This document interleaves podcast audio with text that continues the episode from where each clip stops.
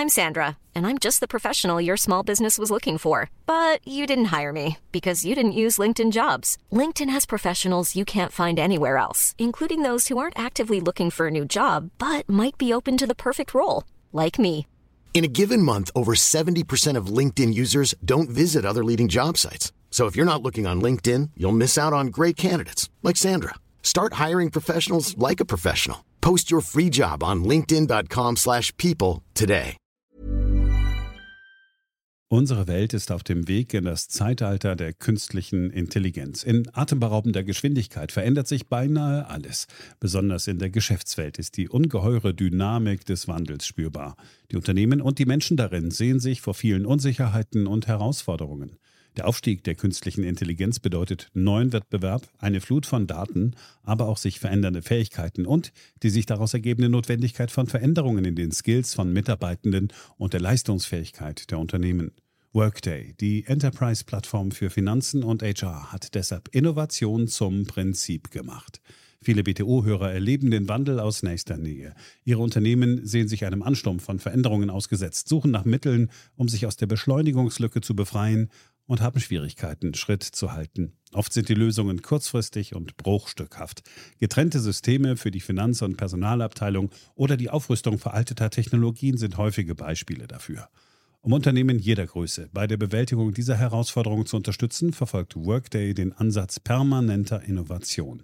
Denn nur so können Kunden Veränderungsprozesse anführen, statt darauf zu reagieren. Nur Workday verfügt über einheitliche Daten, die nahtlos über eine einzige Plattform fließen und ihnen die Möglichkeit geben, intelligente Entscheidungen zu beschleunigen, Chancen zu erkennen und Risiken zu mindern.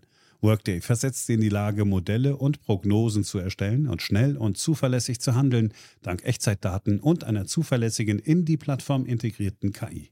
Besuchen Sie workday.com und erfahren Sie, wie Sie Fahrt aufnehmen können bei Ihrer Reise ins Zeitalter der künstlichen Intelligenz. Workday, die Enterprise-Plattform für Finanzen und HR. Hier ist Beyond the Obvious, der Ökonomie-Podcast von und mit Daniel Stelter. Eine Produktion von The Pioneer. Herzlich willkommen. Schön, dass Sie wieder mit dabei sind. Lassen Sie uns direkt auf das schauen, was wir heute vorhaben. Wir möchten zum einen blicken auf die konkrete Lockdown-Politik bzw. welche Alternativen wir denn gehabt hätten zum Thema Lockdown. Und zum zweiten wollen wir schauen auf das Thema Insolvenzen. Hatten wir letzte Woche, diese Woche vertieft in einem ausführlichen Gespräch mit einem Fachmann. Wie immer gibt es einige sehr interessante Gedanken und Erkenntnisse und ich freue mich, wenn Sie mit dabei bleiben. Beyond the Obvious der Podcast mit Dr. Daniel Stelter.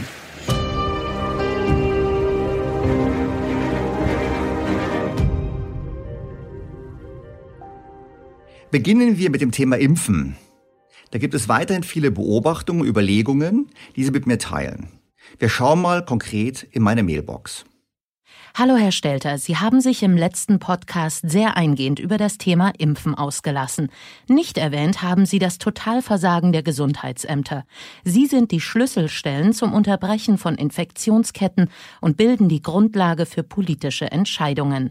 Da die Gesundheitsämter einen so hohen direkten Einfluss haben, ist mir schleierhaft, warum die freitags um zwölf geschlossen sind. In den Medien und auch etwas in Ihrem Podcast wird das Versagen der Gesundheitsämter als Gott gegeben genommen genommen. Für diese Managementfehler mit Todesfolge hätten schon längst Köpfe rollen müssen, nicht an der Basis, sondern im Management und bis hinauf ins Ministerium. Natürlich sollten Köpfe nur im übertragenen Sinne rollen. Aber klar ist zum einen, dass es in der Tat an Köpfen fehlt in Gesundheitsämtern. Wir haben immer noch den Zustand, dass wir unzureichende Ressourcen haben. Ich weiß nicht, wie es Ihnen geht. Jeden Montagmorgen hört man die Nachrichten der neuesten Infektionszahlen, immer verbunden mit dem Zusatz, am Wochenende wird nicht so viel erfasst, einige Behörden sind nicht offen. Da fragt man sich, wie kann das sein, nachdem wir bereits seit einem Jahr in der Pandemie sind und angesichts von wirtschaftlichen Schäden von vier bis fünf Milliarden Euro pro Woche wäre es dann nicht an der Zeit gewesen, längst hier die Kapazitäten aufzurüsten. Das Gleiche gilt für die Ausstattung. Es gibt immer noch die Geschichte von Faxgeräten, die verwendet werden. Für die jüngeren Hörer, ein Faxgerät ist sowas wie ein Fernkopierer, wenn man nicht weiß, was ein Faxgerät ist. Also statt E-Mail und anderen äh, technischen Maßnahmen. Und ähm, ein Beispiel ist wiederum auch hier, dass man ja versucht hat, sich eine Software zu geben und die bundesweit 375 Ämter zu verbinden über ein gemeinsames Epidemie-Management-System. Das nennt sich SORMAS. Wo stehen wir heute Mitte Januar? Nur 111 der bundesweit 375 Ämter haben es eingerichtet und betriebsbereit. Einige testen immer noch, Beispiel Berlin Mitte, wo bereits seit neun Monaten getestet wird und noch nicht mit dem System gearbeitet wird. Rheinland-Pfalz weigert sich sogar gänzlich, das System zu übernehmen, denn dort hat man ein eigenes System entwickelt namens Mikado und möchte lieber auf diese Version setzen als auf das einheitliche System. Ich finde, angesichts der enormen wirtschaftlichen, gesellschaftlichen und sozialen Schäden der Corona-Epidemie ist das eigentlich nicht akzeptabel. Erst vergangenen Donnerstag ist Angela Merkel auf die Gesundheitsämter angesprochen worden. Im Rahmen der Bundespressekonferenz hat sie erklärt, dass an der Aufrüstung der Ämter gearbeitet wird. Das betrifft die digitale Aufrüstung, aber das betrifft auch weiteres Personal. Ich bleibe weiterhin mit den Gesundheitsämtern im Gespräch, denn wir brauchen noch mal eine verstärkte Kontaktnachverfolgung. Alle die, die ein digitales System installiert haben, insbesondere SORMAS, können sehr viel einfacher dann auch in, von Callcentern aus die äh, Kontaktnachverfolgung äh, in Anspruch nehmen. Und wir wollen gerade in den Semesterferien auch Studenten dazu anreizen. Es könnte dann ein guter Nebenjob sein, den man sonst nicht hat die Kontaktnachverfolgung mit zu unterstützen, wenn wir dann langsam zu einer Öffnungsstrategie kommen. Also ich habe mich äh, in den letzten Monaten sehr viel mit, mit großem Respekt für Gesundheitsämter interessiert, weil Gesundheitsämter neben manch anderer Gruppe aber auch äh, Großes leisten. Jo, zweifelsohne leisten die Gesundheitsämter Großes. Wie alle betroffen sind, will ich gar nicht in Abrede stellen. Nur die Frage, warum wir bis zum Semesterferien Mitte Februar warten, angesichts der Epidemie, um da Kapazitäten aufzustocken, Gesundheitsämtern, verschließt sich mir. Ein Blick nach Rostock zeigt übrigens, wie man es besser macht. Der dortige parteilose Bürgermeister hat bereits im Sommer die Kapazitäten deutlich ausgeweitet und ist bis jetzt noch in der Lage, die Kontakte nachzuvollziehen und hält damit auch die Infektionsrate auf einem sehr, sehr tiefen Niveau. Insofern, man sollte auch mal lernen von den Best-Practice-Beispielen im Land. Da gibt es einige und die sollten wir nutzen. Und ich halte es, wie gesagt, angesichts der Schäden für eine Farce, was da abspielt, bezüglich Software und bezüglich Kapazitätsausstattung der Gesundheitsämter. Leider ist es nicht so, dass das Thema der Gesundheitsämter die Ausnahme ist, sondern es stellt die Regel dar im Umgang der deutschen Politik mit der Corona-Pandemie. Denken wir an die Sequenzierung, um herauszufinden, ob es Mutationen des Virus gibt. Wir reden ja immer vom britischen Virus, einfach deshalb, weil es dort entdeckt wurde. Nun müssen wir uns mal vor Augen halten, warum es dort entdeckt wurde. Deutschland hat im gesamten vergangenen Pandemiejahr ca. 2000 Virusgenome sequenziert. Großbritannien erreicht dieselbe Zahl in einer Woche. Einige, in einigen Wochen haben sie sogar 4000 Genome sequenziert in Großbritannien. Das heißt, dort ist ein viel engmaschigeres Netz und wir haben nun nach über einem Jahr Pandemie eigentlich immer noch den Blindflug, dass wir nicht wissen, welches Virus sich wo quasi verbreitet. Und das ist deshalb auch so ärgerlich, weil es einfach nicht an den Kapazitäten liegt, die gäbe es. Es liegt schlichtweg einfach nur an der Finanzierung. Und schon vor der Pandemie, schon im Herbst 2019, haben Wissenschaftler den Gesundheitsminister darauf hingewiesen und haben gebeten, die Mittel aufzustocken, bis heute ohne Erfolg. Auch das ein Beispiel dafür, wo ich finde, angesichts der wirtschaftlichen Schäden setzt die Politik die falschen Prioritäten und macht ihre einfachsten Hausaufgaben nicht. Ein weiterer Aspekt, den ich immer kritisch sehe, ist die Frage, wo stecken wir uns eigentlich an? Es gibt eigentlich relativ wenige Studien. Es gibt eine aus den USA und das Ergebnis finde ich durchaus interessant.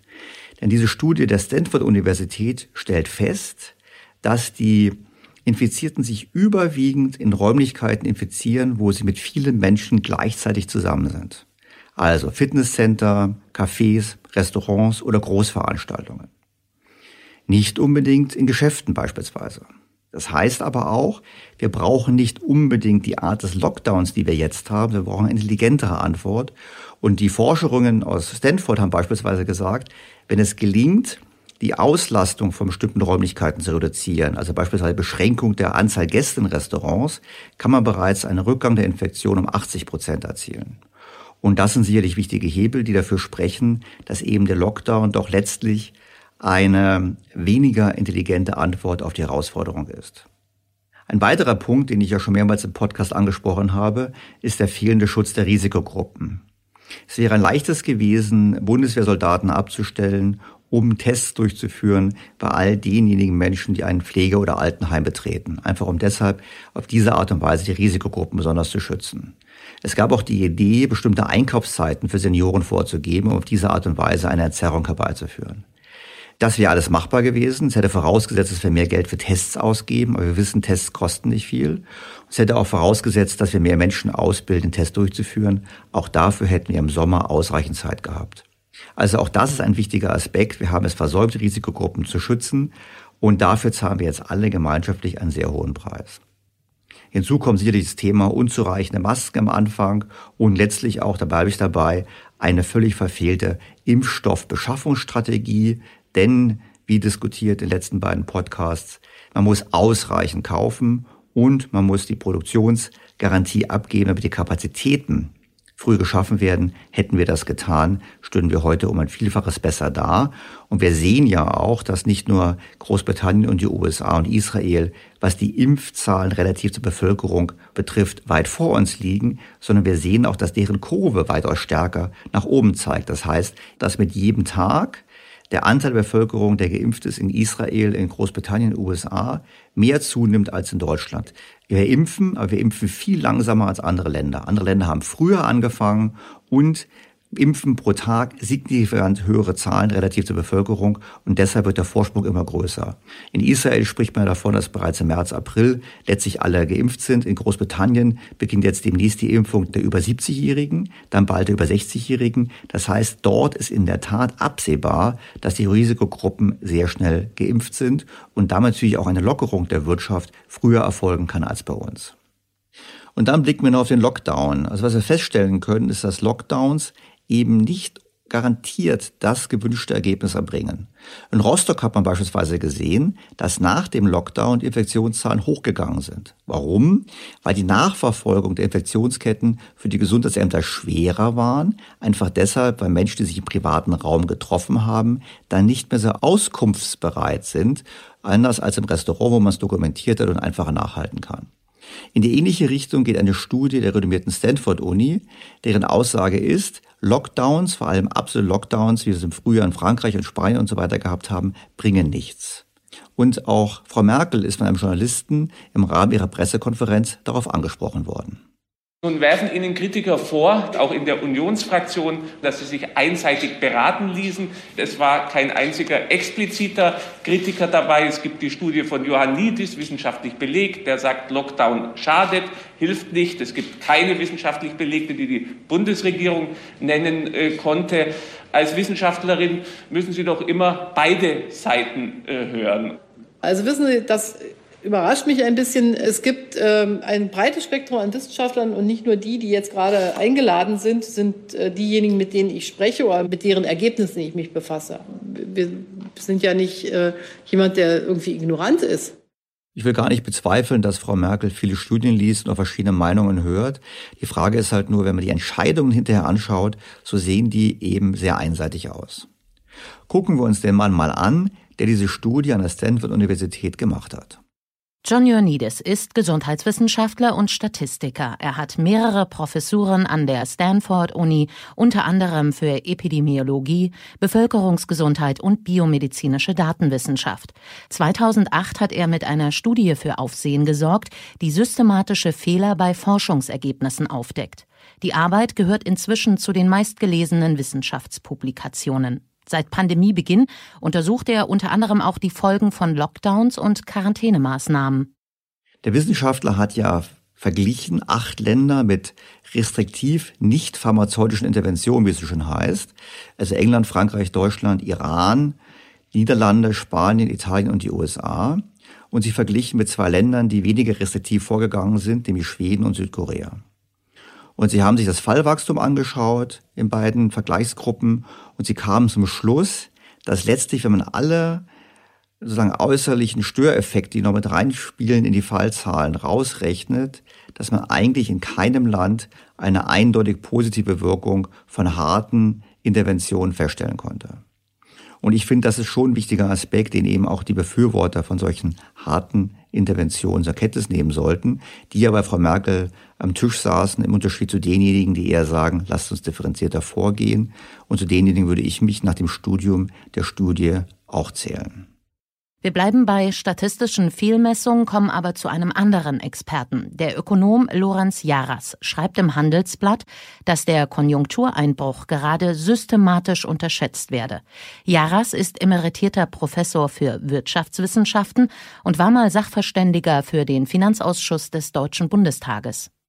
Was Herr Dr. Jaras hier beschreibt, ist in vieler Hinsicht interessant, weil es trifft natürlich nicht nur zu auf die aktuelle Situation, sondern es trifft generell zu auf die Art und Weise, wie wir Wirtschaftswachstum und wie wir das Bruttoinlandsprodukt berechnen.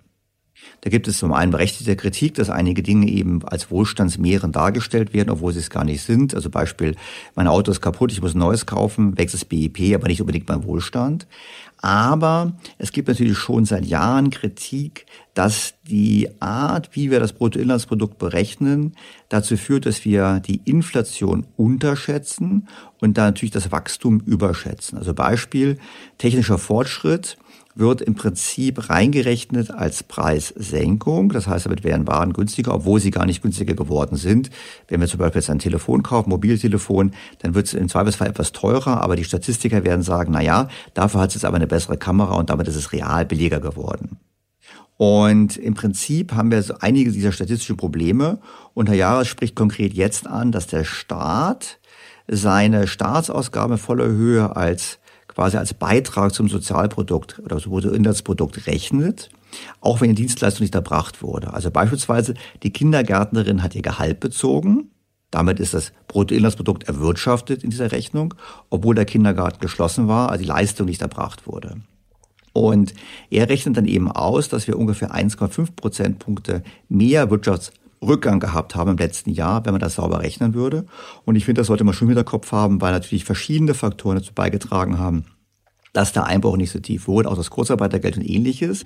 Und deshalb natürlich der wirtschaftliche Schaden von Corona deutlich höher ist als diese Schlagzeile von, naja, es war nur fünf Prozent. Also es lohnt sich noch mehr, intelligent über Maßnahmen nachzudenken, wie wir diesen wirtschaftlichen Schaden endlich minimieren.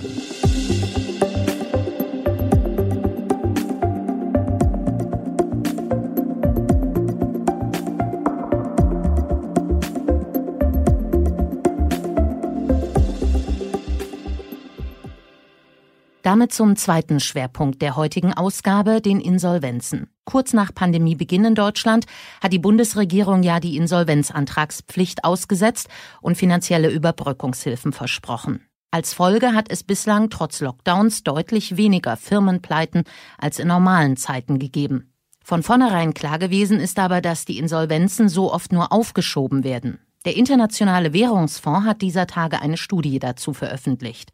Demnach wird jedes zehnte Unternehmen in Deutschland nur durch staatliche Hilfe am Leben erhalten. Am häufigsten Unterstützung bekommen Hotels und Restaurants, wo fast ein Drittel der Kredite ohne staatliche Hilfe unbezahlt geblieben wäre. Nun wird es nicht auf ewig Finanzspritzen geben, weshalb der IWF nicht nur vor einer Pleitewelle warnt, sondern auch vor schwächelnden Banken. Wenn die Banken in Deutschland unter Druck kommen, können wir uns ja vorstellen, was es das heißt für die Banken in anderen Staaten der Eurozone. Ich denke an Italien, wo die Banken ja schon seit Jahren unter faulen Krediten leiden, auch an Portugal, sicherlich auch an Spanien. Also es braut sich hier auch was zusammen, was das Bankensystem in ganz Europa bedrohen kann. Nur das mag ein anderes Thema sein von einem anderen Podcast. Heute wollen wir uns vertieft anschauen, was es konkret bedeutet für die Unternehmen in Deutschland, wenn die Hilfsmaßnahmen auslaufen. Stehen wir vor einer Insolvenzwelle, ja oder nein? Und wie sollten wir mit dieser umgehen?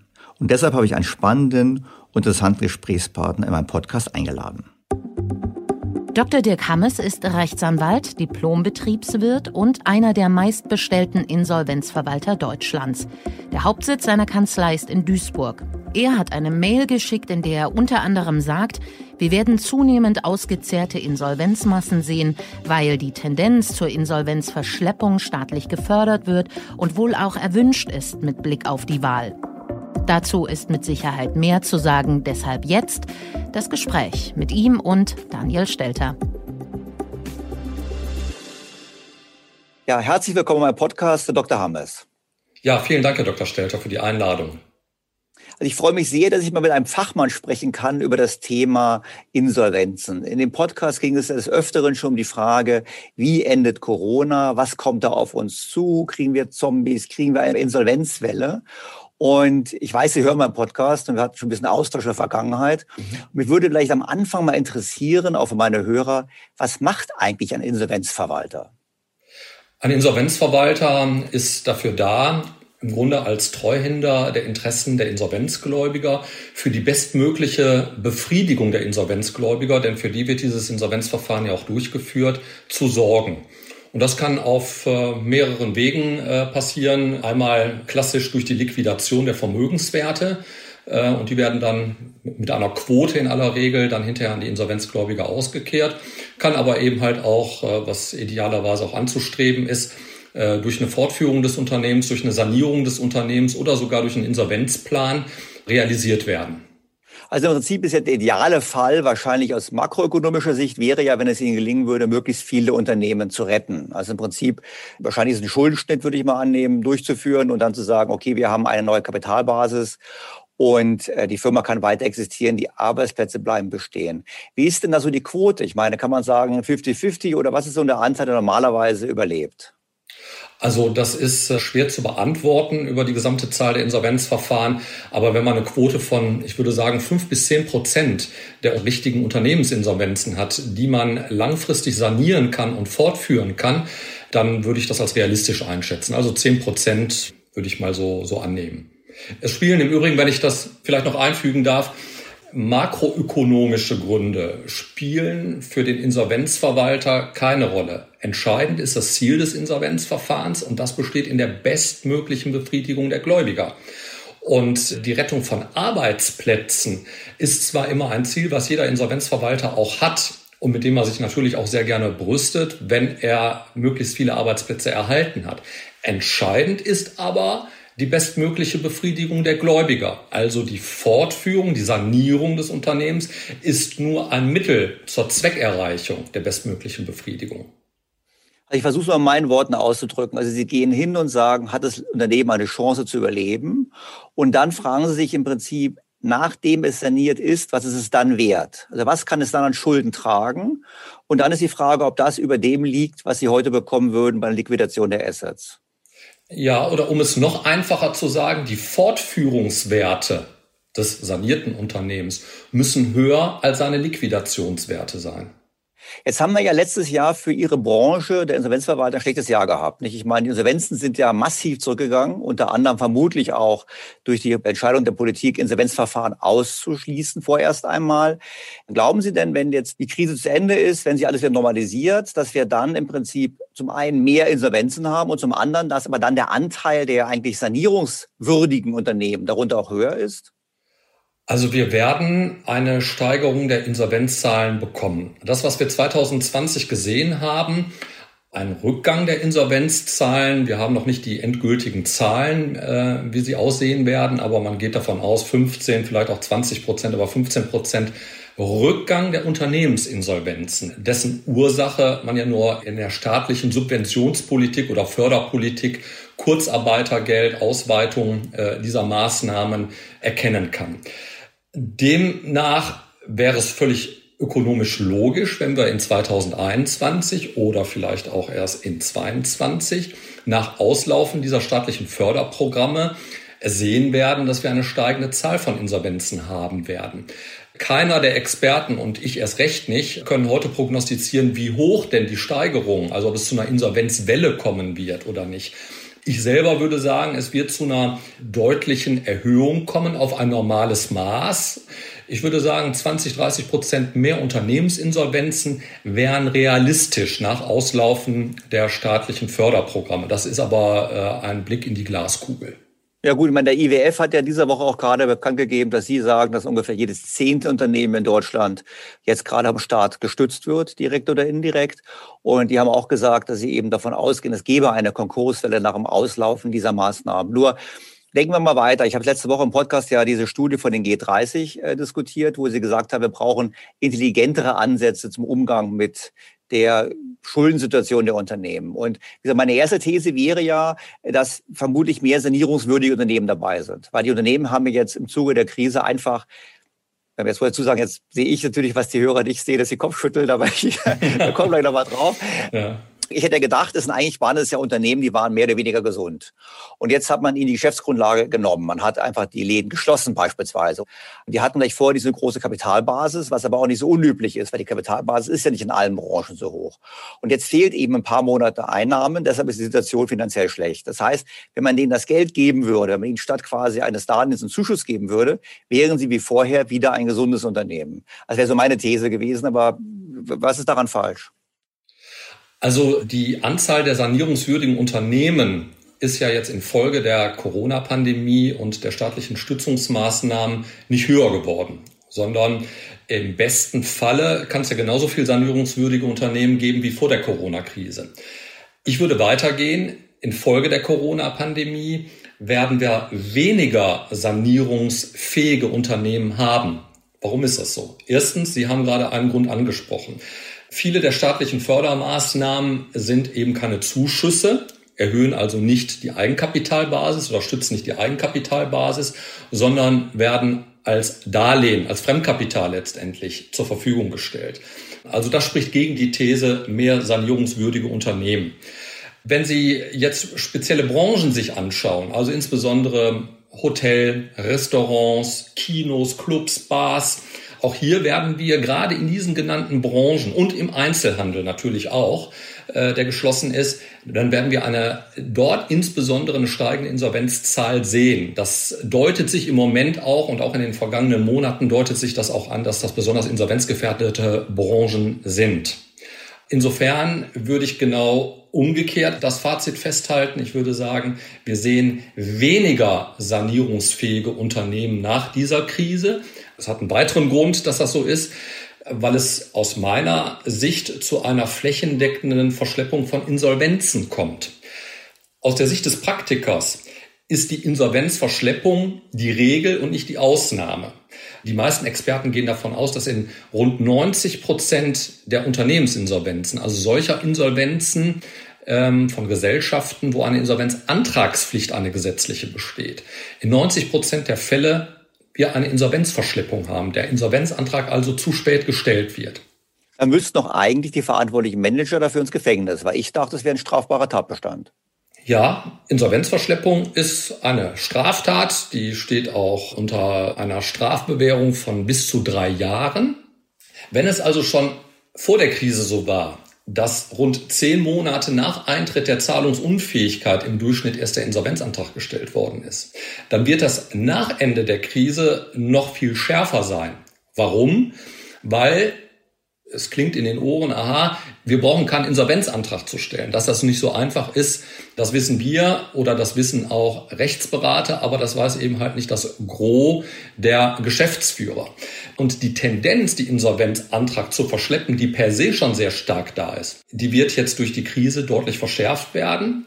Daher meine These, zunehmende Anzahl an Insolvenzverschleppungen, zunehmende Zahl an masselosen Insolvenzverfahren, durch die Verzögerung der Insolvenzantragspflicht sinkt automatisch auch die Möglichkeit, Unternehmen zu sanieren. Auch das ist eine ökonomische Binsenweisheit. Je länger ein Unternehmer damit wartet, den Insolvenzantrag zu stellen, desto geringer sind die Möglichkeiten für eine Unternehmenssanierung. Im Prinzip, was Sie sagen, ist Folgendes. Wir verlängern einen ohnehin schon zu langen Prozess, diese zehn Monate, durch gesetzliche Regelungen. Und dadurch erodiert die Substanz Unternehmen noch mehr. Genau. Weil es gibt ja auch Kritiker, die sagen, na ja, ich nehme an, ich bin ein gesundes Unternehmen. Ich weiß ja nicht, wer krank ist von meinen Geschäftspartnern. Das heißt, ich laufe doch Gefahr, mhm. dass ich Waren liefere. Sie haben ja diesen Eingangsbetrug gesagt, dass ich Waren liefere oder Forderungen habe oder irgendwelche Geschäftsbeziehungen mit Unternehmen stehe, von denen ich hinterher feststelle, nach dem Ende dieser Schonfrist, dass die insolvent sind. Also haben wir da das Risiko, dass wir quasi einen, quasi ein viel größeres Problem noch heranzüchten, weil viele Unternehmen noch gar nicht wissen, dass sie ein Problem haben, weil sie in Geschäftsbeziehungen stehen mit Unternehmen, die eigentlich am Ende insolvent sein werden. Das ist korrekt.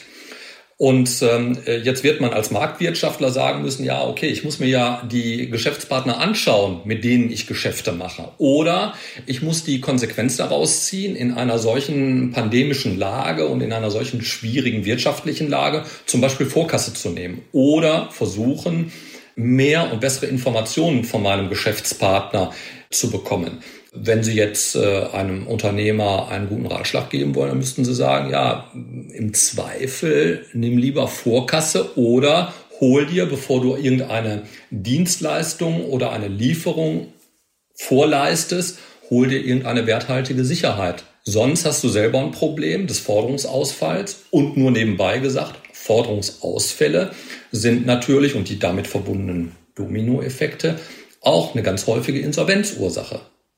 Ja, nicht nur das. Wir wissen ja auch, dass Unternehmen pleite gehen, obwohl der Staat der Kunde ist, weil der Staat so langsam zahlt als Beispiel in normalen Zeiten. Haben wir auch schon die Effekte gehabt, wo Handwerker Insolvenz anmelden mussten, weil der Staat die Rechnungen zu spät bezahlt oder nicht bezahlt. Das kann ich Ihnen auch aus meiner Sicht als Insolvenzverwalter sagen, wenn man mit Kommunen zum Teil zu tun hat, dass man da über die Zahlungsmoral manchmal auch wirklich den Kopf schüttelt und in arge Schwierigkeiten selbst als Insolvenzverwalter kommt.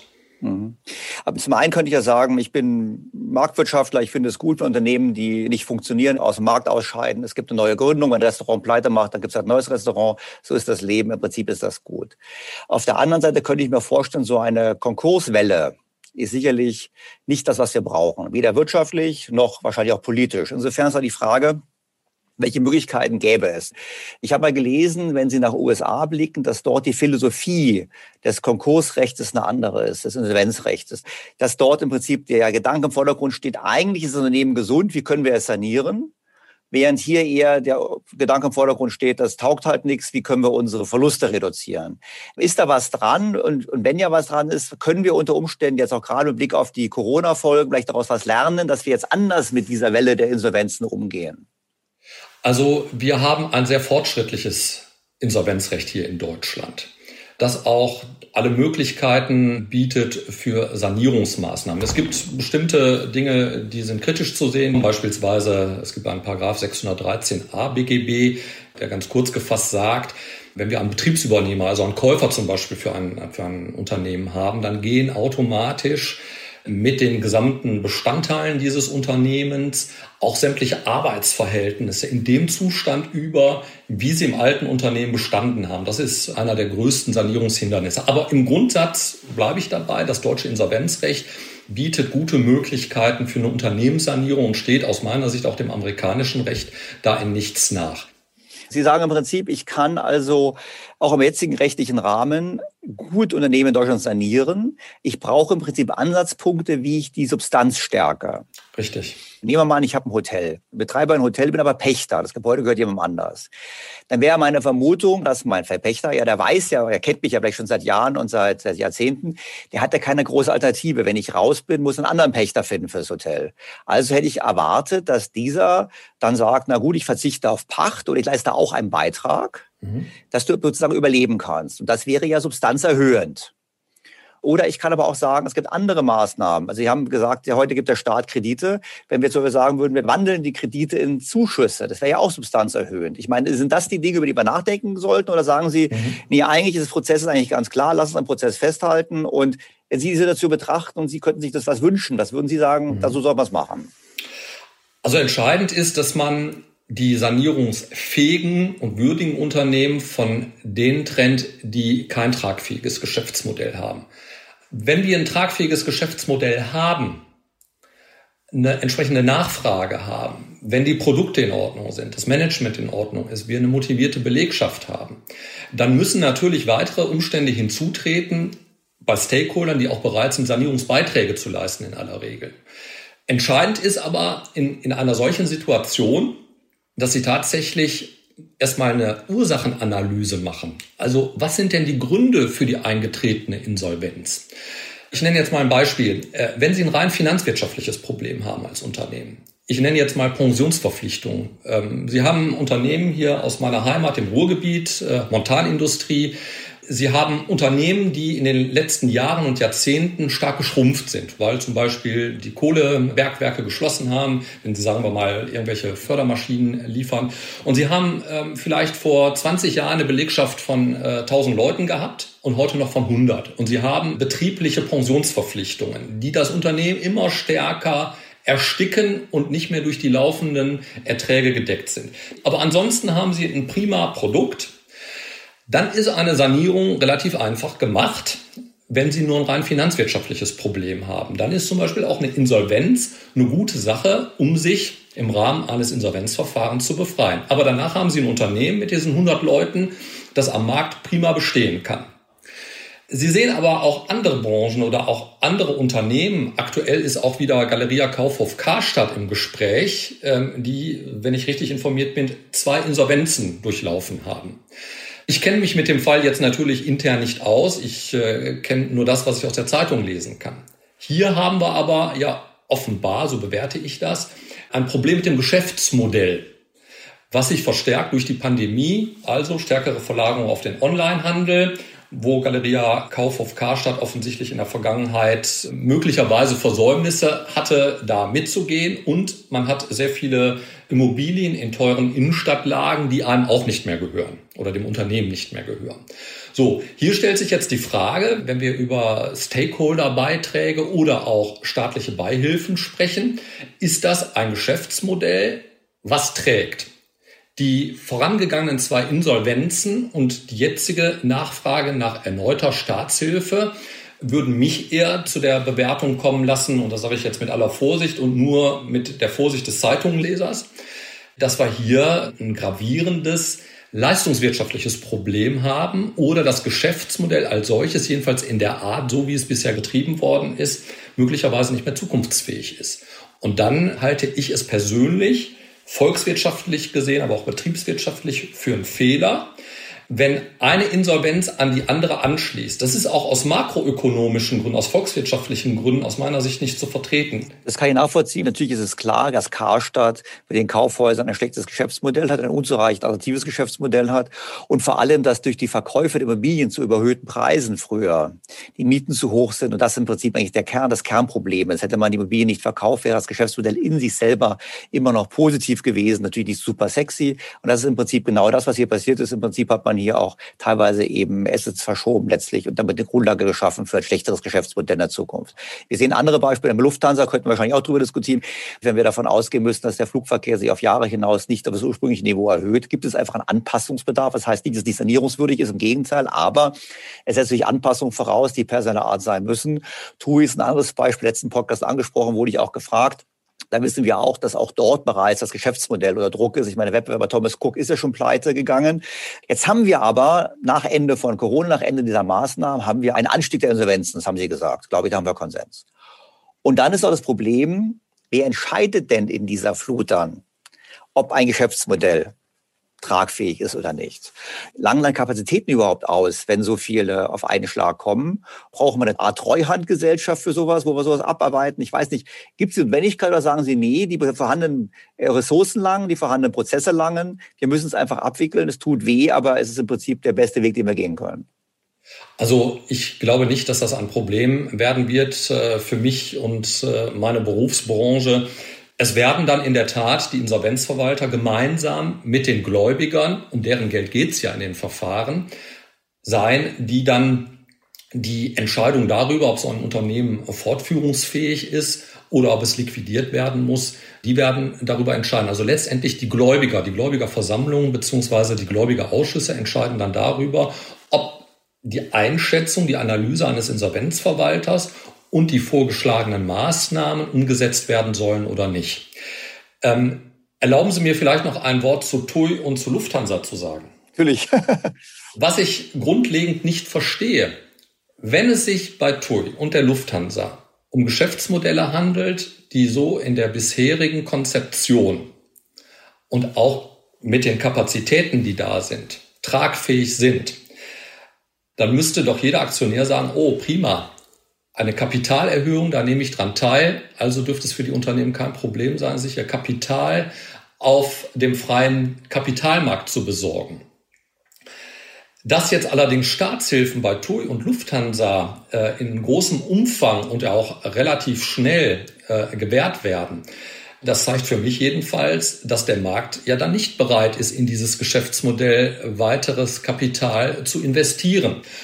Der Markt ist immer der beste Richter darüber, ob ein Geschäftsmodell funktioniert oder ob es nicht funktioniert. Ich stelle mal die These auf, für manche Unternehmen, die schnell und gegen große Widerstände Kapazitäten anpassen müssen, kann ein Insolvenzverfahren die betriebswirtschaftlich deutlich sinnvollere Lösung sein als die Perpetuierung von Überkapazitäten. Das haben Sie sehr schön gesagt. Es wäre wahrscheinlich für Lufthansa vernünftiger gewesen, in eine Insolvenz zu gehen, im geordneten Verfahren. Lufthansa hat davor massive Probleme gehabt, weil die Gehälter deutlich über dem Niveau des Marktes lagen.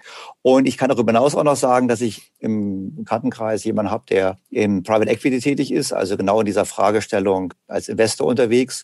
Und er hat gemeint, naja, wir haben uns mal die Lufthansa als Private Equity Case durchgerechnet. Es rechnet sich schlichtweg nicht. Jetzt haben wir aber in der kommenden Welle ja eine Fülle von Unternehmen, wo der Staat direkt oder indirekt auch Kreditgeber ist. Was würden Sie dann machen, wenn Sie jetzt mal den Hut wechseln und sind jetzt Wirtschaftsminister und wollen gerne wiedergewählt werden und schauen auf diese Welle? Was würden Sie dann sagen, was man machen sollte? Vor allem, was man heute schon tun muss, weil wir können uns ja vorbereiten auf die Welle. Noch ist sie nicht da, wir wissen nur, sie kommt. Also ich wäre viel zu undiplomatisch, um äh, wahrscheinlich ein politisches Amt zu bekleiden.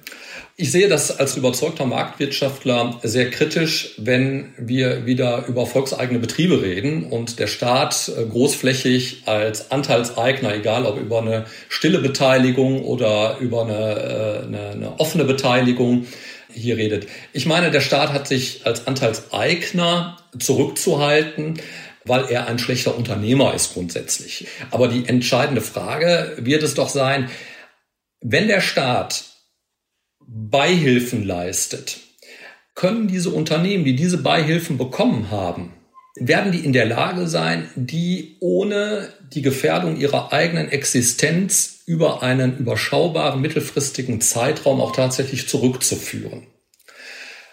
Dann würde ich sagen, sollte der Staat hingehen und sagen, okay, wir haben bestimmte Maßnahmen ergriffen, die die Gewerbefreiheit eingeschränkt haben über einen längeren Zeitraum und dadurch seid ihr in wirtschaftliche Schwierigkeiten geraten. Deshalb sollte man eine klare Lösung, einen klaren Strich machen und sagen, okay, diese Beihilfen erlassen wir euch und fangt an, ihr habt einen neuen Start. Also ihr habt einen neuen fresh, ihr habt einen fresh Start, den ihr hier machen könnt. Ihr könnt durchstarten, ohne die Verpflichtung gegenüber dem Staat zu haben. Das sollte zumindest für die kleinen und mittleren Unternehmen, die durch die Einschränkung der Gewerbefreiheit meist betroffen sind, diese Möglichkeit sollte man diesen Unternehmen geben. Und by the way, wenn man das aus der Sicht eines äh, Finanz- oder Wirtschaftsministers sehen würde, wären ihnen sicherlich auch die Jubelstürme der Wähler sicher. Und ähm, ich habe manchmal den Eindruck, dass das das Entscheidende momentan bei vielen Maßnahmen ist, dass, dass das eigentlich mehr im Auge behalten wird als ökonomische Prinzipien, äh, die vernünftig sind. Also im Prinzip ist doch der Appell, den jetzt wir beide jetzt an die Zuhörer aus der Politik richten würden von dem Podcast, macht euch an die Arbeit, überlegt jetzt ein Konzept. Da kann es ja auch wahrscheinlich Größenordnungsgrenzen geben. Wir reden von kleinen Unternehmen, da geht es um, was ich, 30, 40, vielleicht 50.000 Euro. sagt, bis zu dieser Größenordnung werden eben die Kredite in Zuschüsse gewandelt, um einen Neustart zu ermöglichen, um nicht diese Insolvenzwelle zu haben. Mhm. Jetzt, wo ich schon mit einem Experten spreche, der sich mit Unternehmen so in der Grauzone zwischen Leben und Tod beschäftigt. Also Stichwort Zombies. Sie kennen das aus meinem Podcast. Ich bin sicher, Sie haben die Folgen gehört. Und ein Zombie würde ich jetzt sagen, na ja, das ist vielleicht nicht legale Insolvenzverschleppung, aber es ist ökonomische Insolvenzverschleppung. Wenn ich quasi ein Unternehmen habe, was mit Mühe und Not die Zinsen erwirtschaften kann, wo die Bank die Augen zudrückt, wenn Sie auf Ihre letzten Jahre gucken, wir haben ja seit Jahren einen Rückgang der Insolvenzen in Deutschland, nicht erst seit 2020, würden Sie sagen, na ja, also es riecht für Sie schon so, dass Sie öfters zu Situationen kommen, wo dieser Zustand des Zombies schon lange andauerte, dann in diese Insolvenzverschleppung überging, bis es dann zu Ende war? Oder sagen Sie, nee, Herr Stelter, da gibt es eigentlich ganz wenig Indikatoren für, das scheint eher eine theoretische Diskussion der Ökonomen zu sein, anstatt eine praktisch relevante, die Sie in Ihrem täglichen Leben erleben? Also das ist eine sehr praxisrelevante Thematik. Ich habe häufig mit Unternehmen zu tun, die sogar über Jahre die Insolvenz verschleppt haben, die also als Zombies in der Tat herumlaufen. Ich habe das selbst bei mittelständischen Unternehmen mit, mit 150, 200 Leuten gesehen, dass zum Teil über anderthalb oder zwei Jahre im Zustand der Zahlungsunfähigkeit und sowieso auch Überschuldung so ein Unternehmen weitergeführt worden ist mit den ganzen Folgen für Lieferanten, für Arbeitnehmer und, und für, für sonstige Gläubiger. Würden Sie auch sagen, naja, die Vermutung ist auch da, dass die Banken manchmal das wissen, dass das ein Zombie ist? Die haben doch da ihre Kreditabteilung, die fordern noch im Unterlagen an. Die müssten doch eigentlich erkennen, wenn es dem Unternehmen nicht gut geht.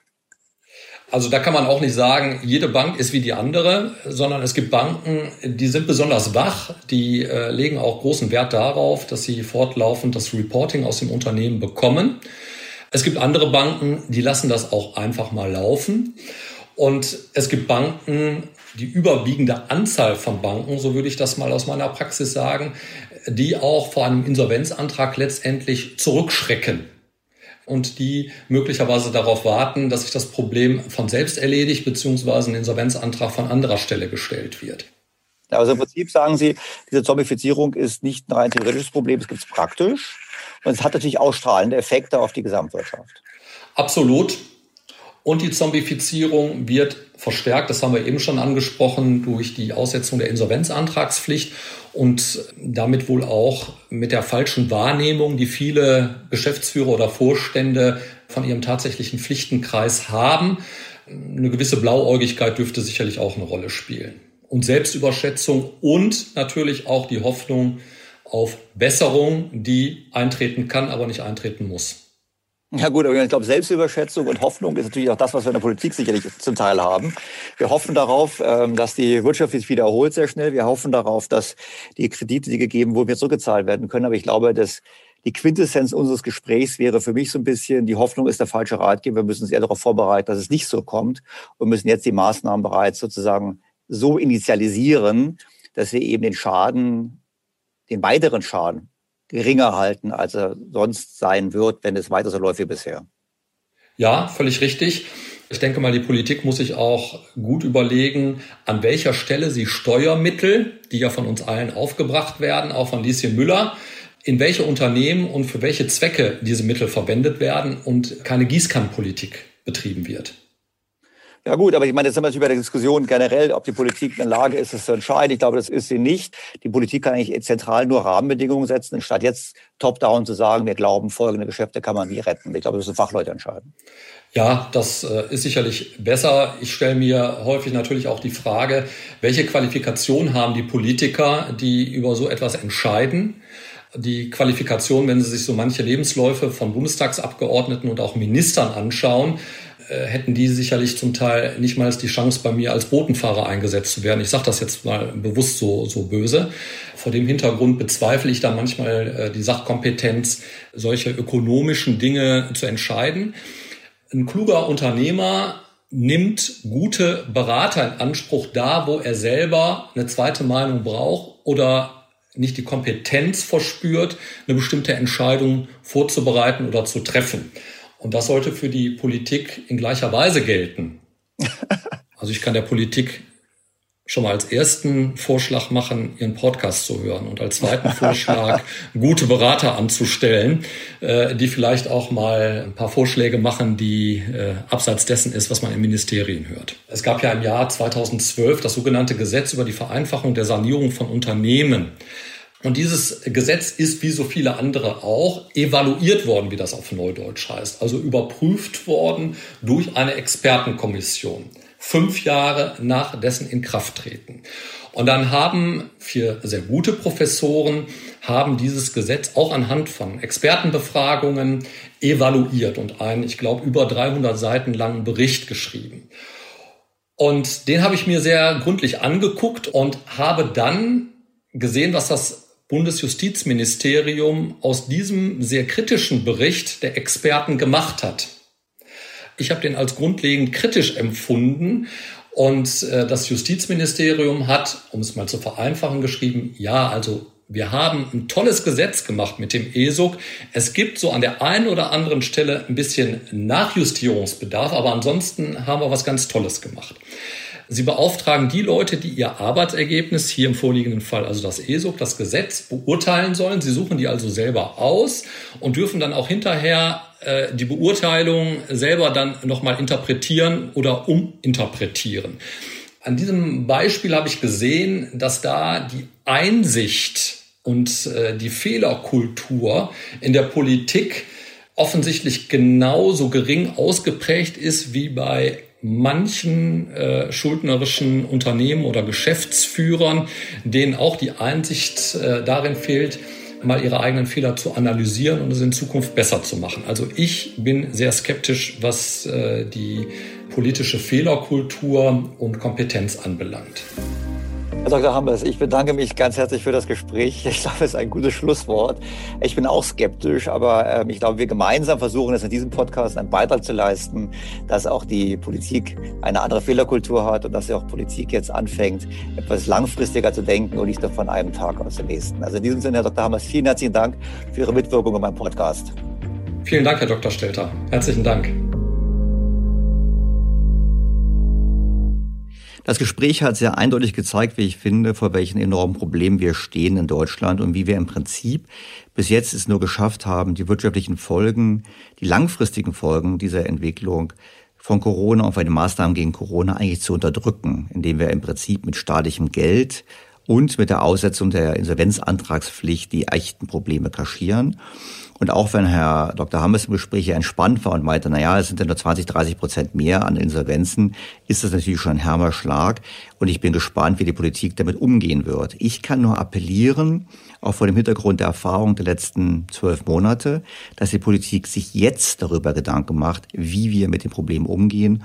Und wir haben es ja im Interview diskutiert. Ein wichtiger Hebel müsste sein, dass wir eben Kredite in Zuschüsse wandeln. Das muss getan werden. Da muss die Politik jetzt bereits dran arbeiten, damit sie nicht wieder überrascht ist, wenn dann wirklich die Insolvenzwelle kommt. Vielleicht noch ein Wort zum Thema Zombies. Wir hatten es im Gespräch, aber es gibt auch in der aktuellen Ausgabe des Spiegel einen Artikel, wo suggeriert wird, dass diese ganze Zombie-Diskussion doch ein Hahn herbeigezogen ist und nicht so richtig gelten würde.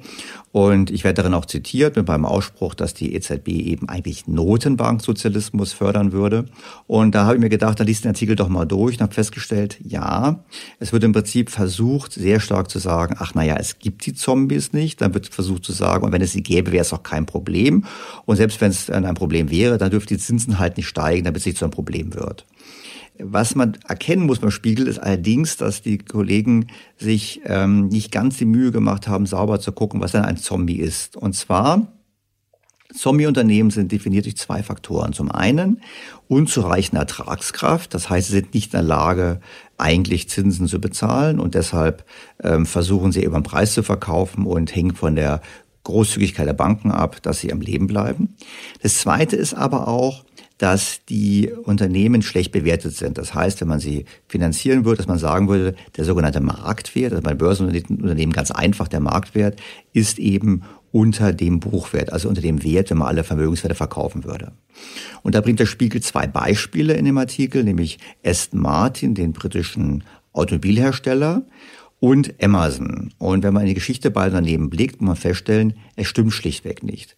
Aston Martin, obwohl sie unter wirklichen Schwierigkeiten oder wirklichen Schwierigkeiten stecken, wurde seitdem sie an der Börse sind nie mit einem Wert von unter eins gehandelt. Und das Gleiche gilt für Amazon. Das heißt, der Kapitalmarkt hat immer das Potenzial gesehen, vor allem natürlich bei Amazon, wo die teilweise bei 20, 30 Mal dem Buchwert gehandelt wurden. Man hat immer die Zukunftspotenziale erkannt und das natürlich keine Zombies. Also wenn man schon über Zombies spricht, dann muss man sich die echten Zombies anschauen und nicht Unternehmen, die eigentlich, ob nun zu Recht oder zu Unrecht, an der Börse gut bewertet sind oder von Kapitalmärkten gut bewertet sind. Das sind eben keine Zombies. Und ich glaube, die Quintessenz für mich ist so ein bisschen, wir versuchen zurzeit, die Diskussion vorzubereiten, dass man eben länger mit Zombies umgeht, dass man eben keine Maßnahmen gegen Zombies ergreift.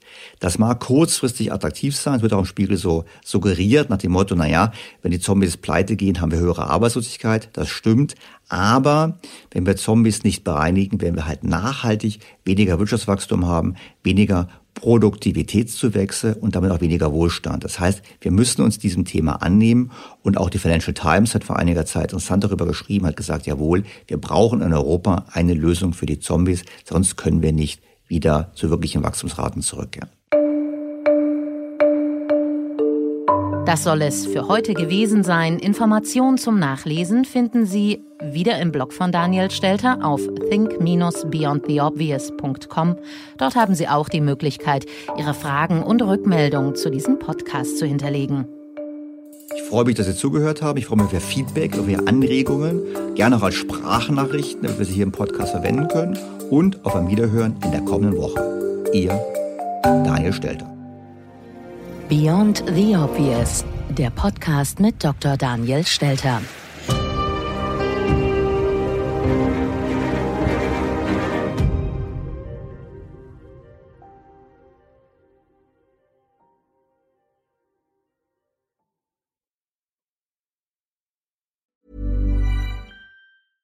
Was ist noch besser als ein guter Plan?